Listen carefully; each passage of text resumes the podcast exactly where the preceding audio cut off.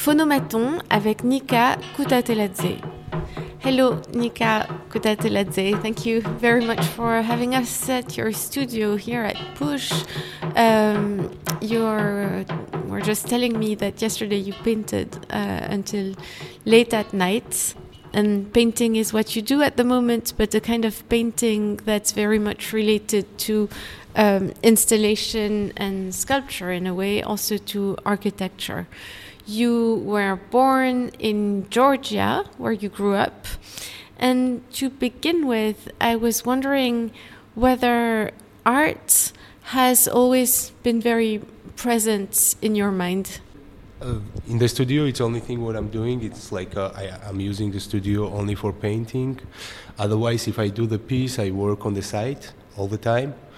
So sometimes I, I, prepare some things in my studio, but actually here what you see, these leaves, it's first time that I'm preparing in my studio because normally I, I start to work on the side and I finish it there. And each each piece where which I do, each painting, it's like uh, always for. In my mind, it's always for the sculpture I start to paint like it's my motivation to after to use the paintings uh, as a part of the installation. But of course, it never goes like that. I mean, it goes, but it sometimes goes like that.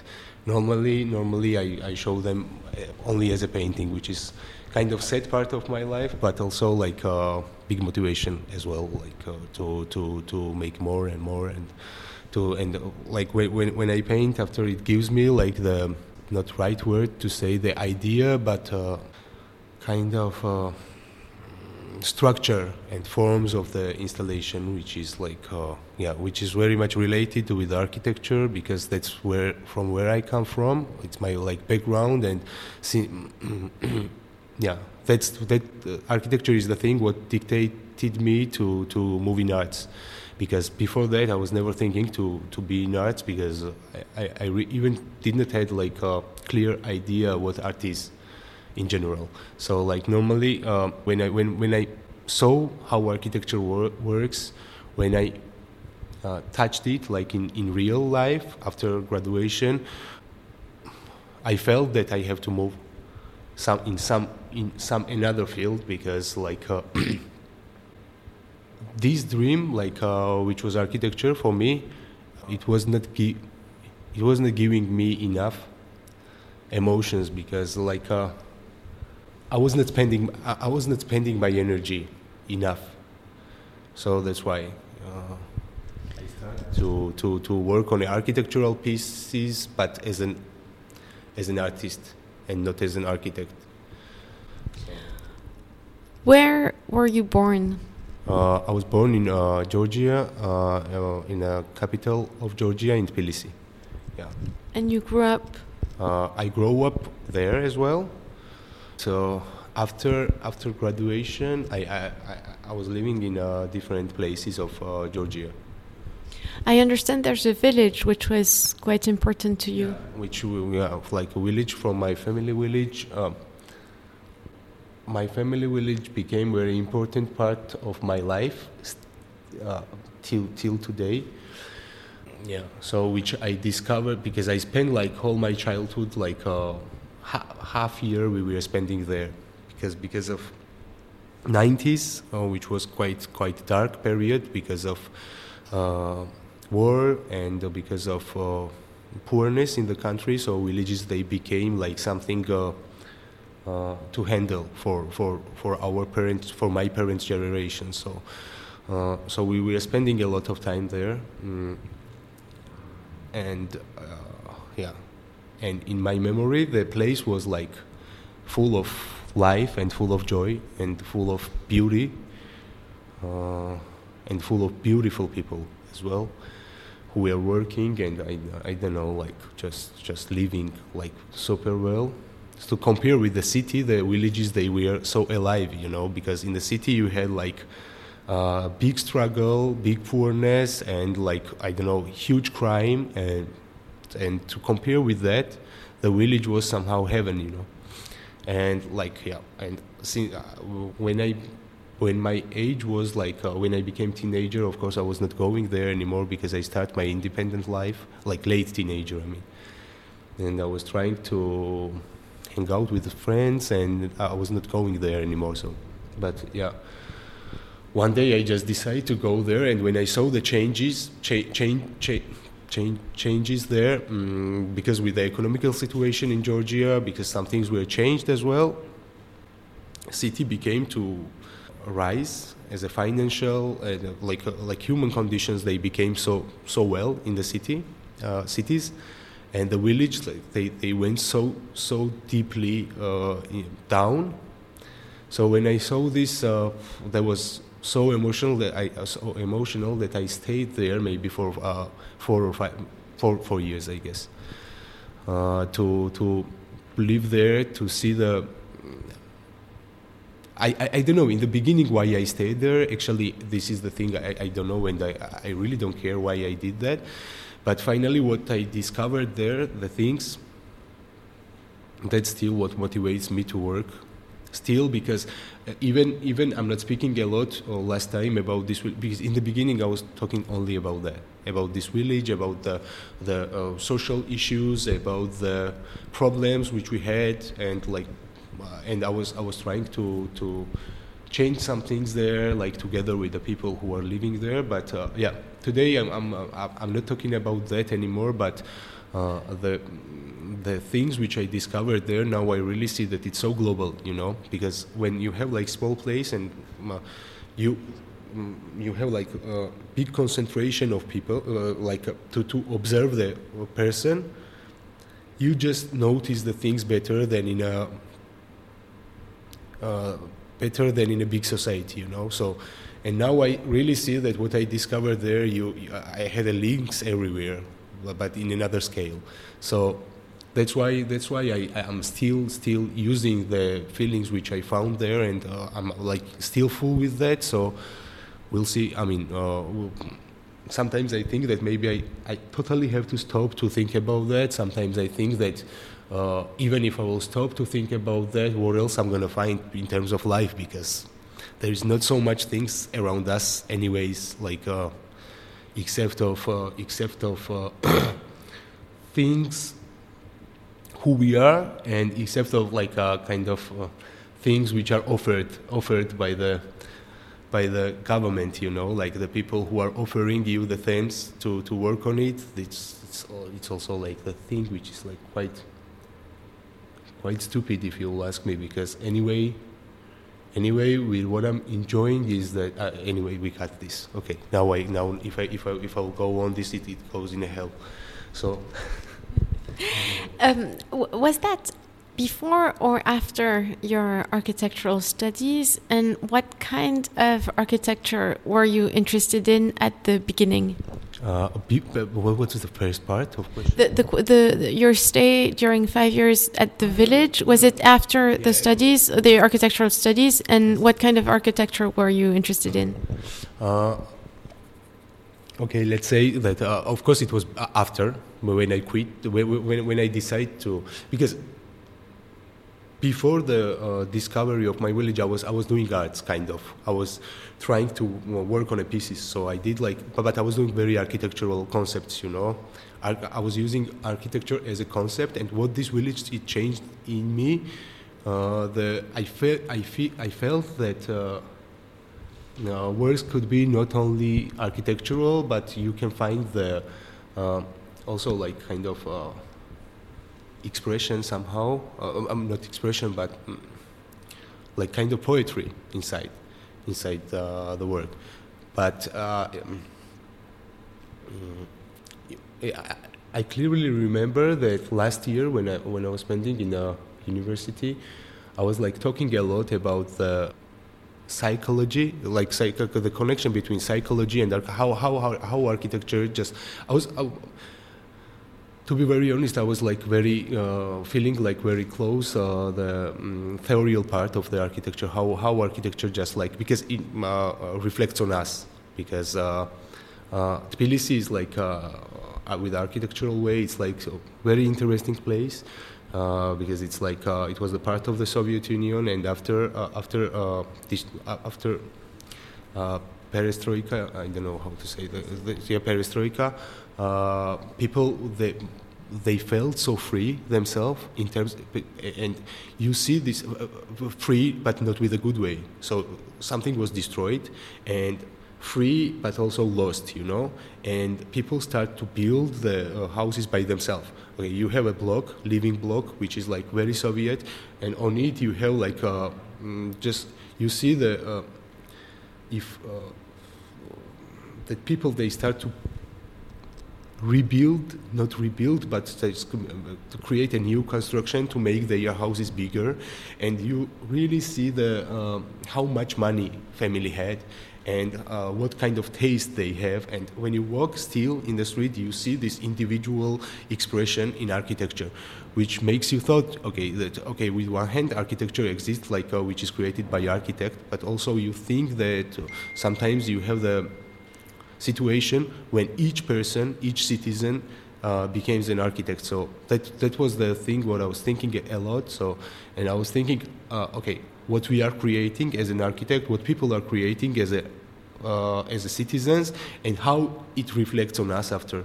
So that was my main main subjects to think about. Yeah, I was thinking a lot, but I forgot everything what I was thinking because it's not that important anymore for me. I mean, in my life in general. But I, uh, for that time, of course, I was like enthusiastic and thinking a lot about it. What, what made you switch from architecture to art?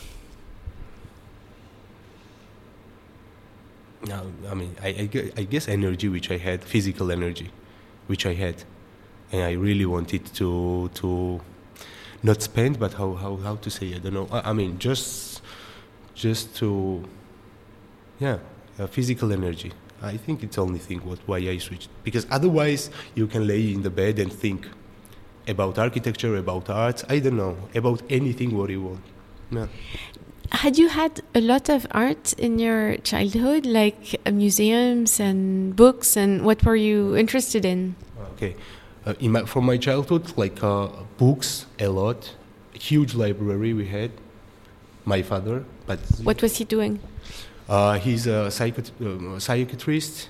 He's psychiatrist, and also he's working like uh, mainly. He's like side side I don't know, life is to make translations and like so. It's like uh, always so connected with books. And your mother? Uh, she's uh, she's a English language teacher, which is my shame because because yeah, that's why I don't speak perfect English because my mother she was English teacher, I guess. So yeah, but yeah. So and uh, so what did you first look at? Uh, look at what? what did you first look at? Uh, in terms of art, in terms of art. Uh, of, of, course, there was like uh, I, I knew some paintings from the books, but uh, uh, to see some things in real, so it was from Renaissance or something like that.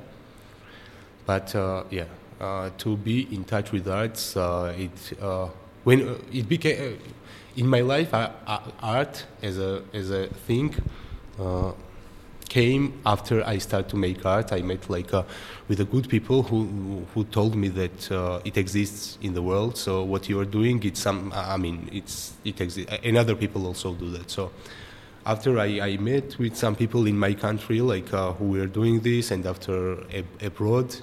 So yeah, but yeah, it uh, sometimes I think that it's so great when you have art from your childhood in your life uh, but if you are not an artist, that's that's the thing. What I'm thinking. Yeah, for for for the person who who is working in another field, it's great to have art. From my son, uh, for example, I really want that he had art in his life if he will not become artist. So, yeah. Can you tell me about the piece that you showed at Fondation Cartier um, a few years ago in that exhibition with young European artists. Sure, pleasure. So it was like a kind of final final piece which I did from from uh, that village, like to be there. After after that piece, I left the place. So. Uh, and uh, it because in the beginning I start to show the pieces about this village, so it was like kind of one story which still goes on, mm, and I want to make it as a like tale, tale or something finally I don't know. It's like uh, I'm joking a bit, but yeah. So it's like quite long story, which is kind of documentation of uh, everyday living uh, life in a village. Also, the paintings which I'm doing now, it's like uh, kind of my way of make a documentation of the one small place and the piece which which which we did uh, in Foundation Cartier. It was uh, it was quite brutal for me to because oh, mm, after after two big pieces, I decided that I can destroy the village, and I started from one house, and I did it with uh, people with whom I was living there, like my neighbors, and they, they are still living there. So we destroyed it together. So and uh, the piece was about that. That when you are destroying the, your own own place, uh, and yeah, in the beginning it was funny, but finally it, it, it was like very uh, uh, st- strong thing because after that I, I, I stopped to make the things for one year because it was too much. Because it was a house that you reconstructed at Fondation yeah, Cartier. I, I reconstructed the ruins actually, but like I, I because I, the thing was that uh, I was thinking that okay, if you have like, uh, for example, 15, 50 houses in the village, and if you start from one and you destroy, and after second, after third, finally you will have just mountain, you know, like and. Uh, I was thinking about that a lot with uh, different ways. So yeah, that was the first thing I, I did, and uh, I stopped it. So it's possible. It's possible. It's possible to to just to remove everything from uh, and from. If you start to remove the things, it's possible to finish it.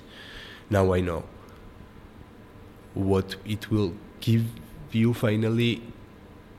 I. Uh, I mean, I have some ideas, but I don't want to think about that a lot anymore. But I was thinking, I was thinking almost 24 hours, I was thinking about that, how it's possible just to, uh, how everything is disappearing, how it's possible just to do it and disappear everything around you. And I did, and I saw, I saw that, uh, and uh, it was emotional but not beautiful, I would say. Around us on the walls, there are little paintings. Most of them are portraits of people who seem to be real people. Um, and many of them have a kind of, I would say, surrealist touch, um, either in an object like a horn that's on top of a canvas or a bug that's painted on a hand, or a face that's kind of doubled in one image, or even in the way you show those paintings uh, surrounded surrounded with um, animal skins, or surrounded by laurel leaves and branches in some kind of uh, installations. To begin with, um, I was wondering about that surrealist touch that's present in your uh, work and uh, whether it was something you were very aware of. It's a long question. I know it's, it's great because for me, for me, it's like uh, the one thing. What I do is like to paint, and uh, uh, to make the frames uh, with the with the materials which which comes from the place about where these people are living. Um, it just like gives you the reality, how it looks like. It's just like for me, it's it's the it's the visual part of the work which I don't paint because what I paint, uh, as as you mentioned, it's like bit surrealistical, which which is like because it's stories which which comes from uh, which comes from nowhere, but I build these stories on a real people, and uh, if I will start to think about that, I'm I'm afraid that I will stop it. So like. Uh, I needed for few few period uh, to to have this pleasure to think you know, think about the things without thinking, you know. So that makes me motivation to to paint, and also the thing uh, what I would say is that is, uh, the paintings are also the uh, important part of the documentation of the place. In my paintings, my village is look like looks like more my village as as in real. For me, uh, this is the village, which is in my paintings. So like it's more more that place than than it by itself in real. So and all and also, I mean, looking at laurel leaves, um, it's difficult not to think of uh, Giuseppe. Okay. And also um, related to your architectural uh, research, one could think of uh, uh, Matta-Clark. Um, are they are they figures you're interested in that you looked at? Of course, they are interested, but also like the, when I when I watch the laurel leaves, uh, I'm never connected uh, this thing with art. Um, thinking about the woman who is sitting there in the painting, who uh, uh, because I, I, discovered this laurel leaves in an abandoned house, uh, and it was just for dry, you know. Okay, let's say uh, that uh, it makes some links with art, or let's say that it makes some links uh, with a with a life, you know. And I'm taking the how uh, maybe to say like inspiration is the best word for that. I'm taking the materials and forms and everything for life. I'm never trying to find the inspiration in arts. I'm I'm enjoying a lot with arts. Like uh, even even I had the uh, the day when I saw the works and I I, I, I cried, you know, because I saw like great painting, that from another artist. But to create the piece, it comes from life. It comes from uh, the real thing, what I have seen. It's like it's it's not that it has to be an art. It's that just like best way for me to to create, to stay in fields of arts. But uh, mm, the form of the piece, this one, like the sleeves on the floor, is the uh, fact, we, is the real thing which I saw in a house when I opened the door and the whole room was covered with the leaves just to dry and sell after, you know. So uh, that's why I'm saying it's doc- uh, the works, also the paintings, they come from documentary uh, documentary material and, and, based on that, and it's never based on arts. Mm, but in another life of mine, I'm very much in love with arts, and um, of course, I'm in love with uh, whatever, whoever. I mean, like uh, with the great names and great people, you know, like who were thinkers and like uh, workers. Why are they always small formats? It's small format because, uh, as I already mentioned, the, each painting is made for the part of, as a part of the installation, and that's how I see. It's like uh, it's uh, painted on a wooden board, which is very strong material. It's not. It's not strong. It's like um, massive and it's used it's, it's possible to use it as a part as a sculpture also so like to put to cut something and put inside or i don't know whatever it's almost engraved kind of kind of uh, in the beginning when i started to make paintings it was like really sculpture 3d dimension i had you know i was building like a sculpture because i was i was sculpting a lot and now it's getting more and more thin and more and more uh, looks like as a painting. And uh, and finally, how how did you why did you choose to come to Paris? As we mentioned, like uh, I was here for. I, I, I, was here first first time uh, in 2019 for the for the show in Fondation Cartier, and I, I felt something like very familiar here. Uh, I felt like uh, people very close to me and last time, like because of uh, lots of reasons, when I decided that I have to move from my country, because before I was never thinking to leave the country, because all my works, all my materials are like come from there. So I, I, I have to be there to work. But yeah, last time uh, I have to, and I did. And of course, it was first place where I wanted to be because I'm feeling like as a home here. Like even even if I don't speak French, it's like uh, I'm feeling as a home in terms of what I'm doing till each like a uh, super simple relationship uh, in a metro in a, uh, or just in the street I don't know why it happens and how it's possible to to feel uh, to feel so well somewhere but yeah it's this place so Thank you very much, Nika Kutateladze.